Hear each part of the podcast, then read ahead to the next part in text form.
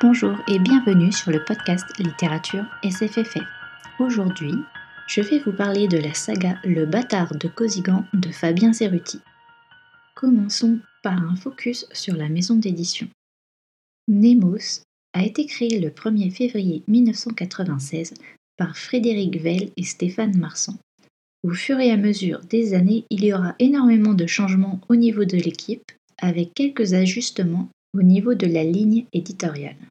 Elle avait été créée au départ pour publier des romans inspirés de l'univers des jeux de rôle et promouvoir une nouvelle génération d'écrivains français de fantasy tels que Pierre Grimbert, Fabrice Collin ou Mathieu Gabory. Mais peu à peu, les traductions sont également apparues, avec des auteurs comme George R. R. Martin ou Robin Hobb. Depuis 2012, les éditions Nemos font partie du collectif Les Indés de l'Imaginaire avec les moutons électriques et ActuSF. Il est temps de vous présenter Fabien Cerruti, notre auteur. Écrivain de 50 ans et professeur d'histoire en parallèle, c'est également un grand fan de l'imaginaire, que ce soit au niveau littéraire qu'au niveau des jeux de rôle sur table ou jeux vidéo.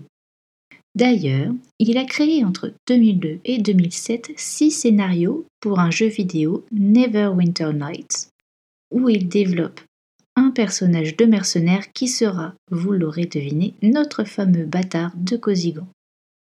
Par curiosité, j'ai demandé à mon petit frère s'il connaissait ce jeu vidéo et ce qu'il en pensait.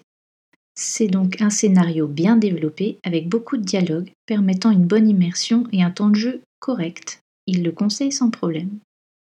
Suite à une interview sur le site d'ActuSF, Fabien Cerruti a partagé ses projets qui vont compléter et approfondir son univers autour du bâtard de Cosigan, comme un jeu de rôle, une autre saga et encore plusieurs nouvelles.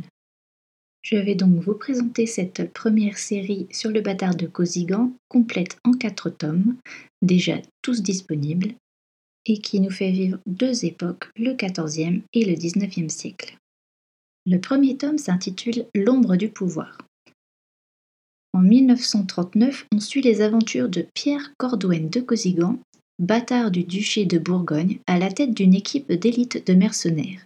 Il est autant haï par les grands de ce monde que ses services efficaces sont convoités. Pour cette aventure, ils sont embauchés pour pousser le comté de Champagne dans la bonne escarcelle avec une alliance à la clé. Tout se jouera entre tournoi et magouille pour remporter la main de la princesse elfe. Et oui, dans ce Moyen Âge, les êtres légendaires existaient bel et bien. En parallèle, nous suivons Michael Conigan, en 1899, qui reçoit un étrange coffre vieux de plusieurs siècles en héritage. Son sang actionnera le mécanisme et tout un monde extraordinaire s'ouvrira à lui. Le récit de cet ancêtre qui parle d'elfes et de dragons ne peut qu'interloquer notre chercheur archéologue. Et il va activer son réseau amical fait de professeurs et d'historiens qui vont se prêter au jeu, pensant d'abord à un canular, mais en usant d'un esprit scientifique. Les tests au carbone 14 vont les trouver surpris. Cette partie du récit paraît plutôt lente au départ, et il faut s'accrocher un peu, mais quand on apprend l'identité véritable de Michael Conigan, alias Kergael de Cosigan, et son passé trouble, suivre ce personnage devient aussi trépidant qu'avec son ancêtre Pierre Cordouenne de Cosigan. Le tome 2 s'intitule Le fou prend le roi. Cette fois, nous sommes en 1340, entre Lens et Bruges. La guerre de Cent Ans se profile et notre bâtard doit protéger le roi de France, Philippe VI. Qui des Anglais ou des Français sont derrière ce complot, il va devoir tout faire pour ne pas être rattrapé par ces inimitiés qui lui mettent des bâtons dans les roues. Sur fond de sacrifices rituels et d'églises qui commencent à prendre de plus en plus de pouvoir et qui voient la magie d'un mauvais œil, les loups du capitaine de Cosigan ne seront pas de trop pour le sortir de cette histoire. L'auteur met plus en avant les personnages secondaires, ce qui est appréciable, notamment Doon, la change-sang, qui est une excellente espionne grâce à sa magie. En parallèle, on poursuit l'aventure au XIXe siècle avec les amis de Kergael, ce dernier se trouvant dans le coma suite à l'attentat dont il a été victime. Avec une société secrète qui tente d'arrêter l'avancée de nos protagonistes, c'est avec plus de suspense encore que nos héros suivent les traces du chevalier à plusieurs siècles d'intervalle, à l'affût de la moindre archive corroborant les aventures de ce dernier. Si cette partie de l'histoire nous avait paru poussive dans le premier tome, du moins au début, il faut bien admettre que ce n'est plus le cas dans ce volume et que les deux époques se suivent avec la même intensité. Le tome 3 s'intitule Le marteau des sorcières. Pierre Cordouenne de Cosigan fait route avec sa compagnie des loups vers le Saint-Empire romain germanique pendant l'été 1341. Cologne est en effervescence, l'Inquisition fait rage, le cardinal de Las Casas, grand expurgateur, fait flamber les bûchers depuis des mois. L'herzog Dagmar Karl von Hohenstaufen mande aux bâtards de Cosigan de faire partir ses zélés chrétiens en retrouvant les sorcières du cénacle Mondkreises. En parallèle, la situation politique est assez tendue. Des élections pour élire le prochain empereur germanique se préparent, et alors même que l'herzog Dagmar est le successeur pressenti, des raptes d'enfants et des détournements de convois de métaux rendent la situation délicate. Pour ce qui est de l'intrigue du XIXe siècle, Kergael, venant de sortir du coma, l'un de ses amis, Léopold Delille, directeur de la BNF de Paris, le met rapidement au parfum on en apprend également un peu plus sur les deux sociétés secrètes qui tirent les ficelles dans l'ombre. L'Arche, qui est celle qui fournit en secret les documents qui permettent aux protagonistes de poursuivre leur quête, et celle qui cherche à les arrêter par tous les moyens, quitte à tuer les antagonistes. Bien que toutes les péripéties du XIXe siècle soient relatées par un échange épistolaire, ça n'empêche pas de ressentir un rythme soutenu à la lecture. Le dernier tome s'intitule Le Testament d'involution.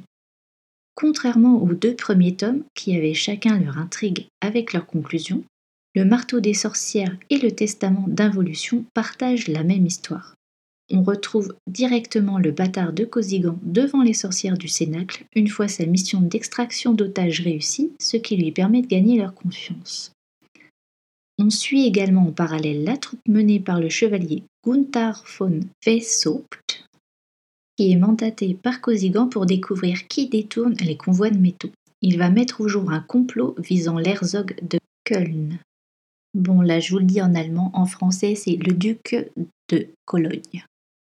C'est plus clair dit comme ça, hein Pour cette intrigue, il sera question d'une prophétie donnant des pouvoirs quasi divins à celui qui accomplira le rituel. Et notre bâtard n'est pas très chaud vu les candidats qui se profilent. Pour ce qui est de l'aventure de 1900, nous avons les points de vue de divers membres des deux sectes qui se mettent des bâtons dans les roues depuis des siècles. C'est l'occasion d'avoir les réponses à toutes nos questions et de voir enfin les deux époques se rejoindre. Pour ce qui est des descendants, un soupçon de science-fiction nous offre une belle surprise, on ne s'attend pas à ça. La façon dont l'auteur va joindre la littérature de l'imaginaire à notre histoire m'enthousiasme beaucoup. Pour conclure, même si le premier volume nous exposait un personnage très sûr de lui, qui avait tout prévu et s'en sortait toujours, l'auteur a affiné son héros au fil des tomes, le rendant un peu plus faillible et donc plus appréciable pour le lecteur, qui n'est plus agacé par le côté super-héros du début. Je ne vous ai pas encore parlé du fil rouge de la saga, qui est la recherche par le bâtard de ses origines maternelles. Il a le pouvoir du noir sang, qui le rend quasi indestructible, mais dont il ne sait pas grand-chose, sauf qu'il est certain que sa mère était humaine. Dans un monde où l'Inquisition fait rage, il n'est pas bien vu d'avoir quelques particularités. Dans cette saga, l'auteur mêle brillamment ses connaissances historiques avec sa passion pour l'imaginaire au point de nous servir une histoire qui tient parfaitement la route. Pierre Cordouen de Cosigan n'est pas uniquement un bâtard au sens littéral du terme, pour être né du mauvais côté du lit ducal, mais également dans sa façon de mener la danse dans les complots politiques qu'il forge de main de maître. Manipulant et séduisant avec une grande facilité, vous risquez devant ces stratagèmes les plus retors, vous exclamer comme moi lors de votre lecture Mais le bâtard C'est le salaud qu'on ne peut s'empêcher d'admirer et d'apprécier, et j'ai plaisir à savoir qu'une suite nous permettra de le retrouver lui et son univers. Si vous souhaitez découvrir la série du bâtard de Cosigan, vous avez l'embarras du choix. Il existe en grand format chez Mnemos, en poche chez Folio SF, en numérique et même en livre audio, il n'y a qu'à choisir. Voilà, c'est fini pour aujourd'hui. Je vous retrouve le mois prochain. J'espère que je vous ai intéressé avec cette saga et que vous vous laisserez tenter. Salut